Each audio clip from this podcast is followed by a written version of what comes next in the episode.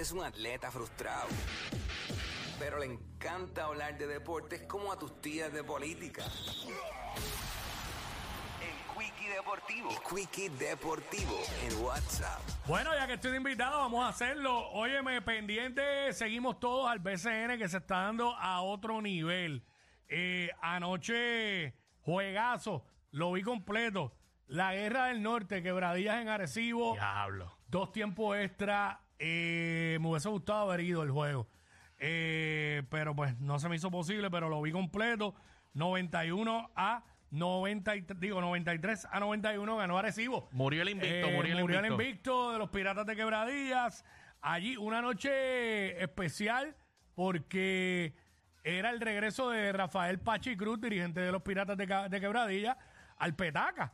Eh, que estuvo ahí Wow. como jugador y dirigente por, por tres décadas, básicamente, arecibeño, eh, Pachi, regresó allí, no lograron la victoria, pero fue un juego eh, duro, un juego durísimo.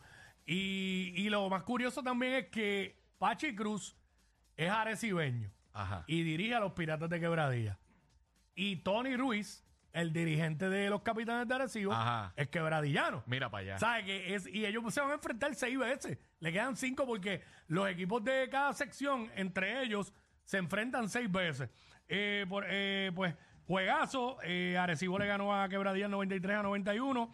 Eh, por otro lado, Ponce se ganó a Mayagüez a, eh, 87 a 83. Y los Osos de Osuna y de Manati se ganaron un Macao, segunda victoria consecutiva. 96 a 91. Las dos victorias han sido en casa, el lunes a Ponce. Ese es Nelsito que le está dando buena suerte, que está Nelsito. ahí. Papi, está Oye, ahí en la Nelsito. cancha, tú sabes. Nelsito Tú lleva, dos. Nelsito lleva dos victorias. ¡Eso es! el eso es de Nelsito rindiendo frutos ahí.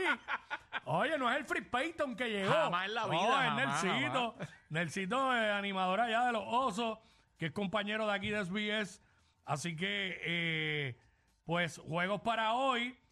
Eh, Manatí viaja a Arecibo. Arecibo viene un back-to-back.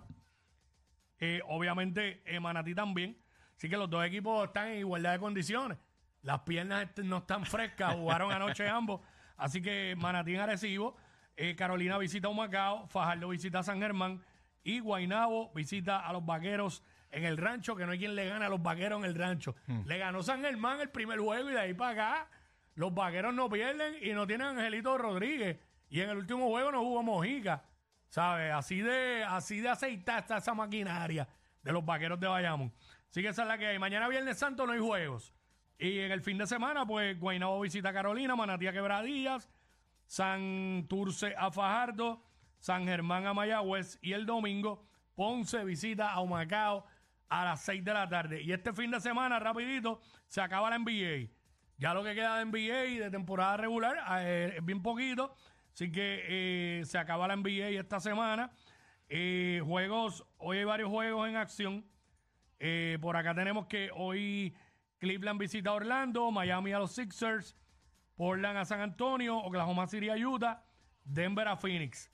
Y después de que se acabe la temporada regular el domingo, viene el play-in, el, play-in tournament, y luego pues arrancan los playoffs como tal. Así que esa es la que hay. Anoche los Lakers eh, perdieron con los Clippers. Eh, a rayos. 125-118. Los Lakers que están luchando ahí, ¿verdad? Esas últimas posiciones entre las 7 y las 8. Están, están séptimo ahora mismo.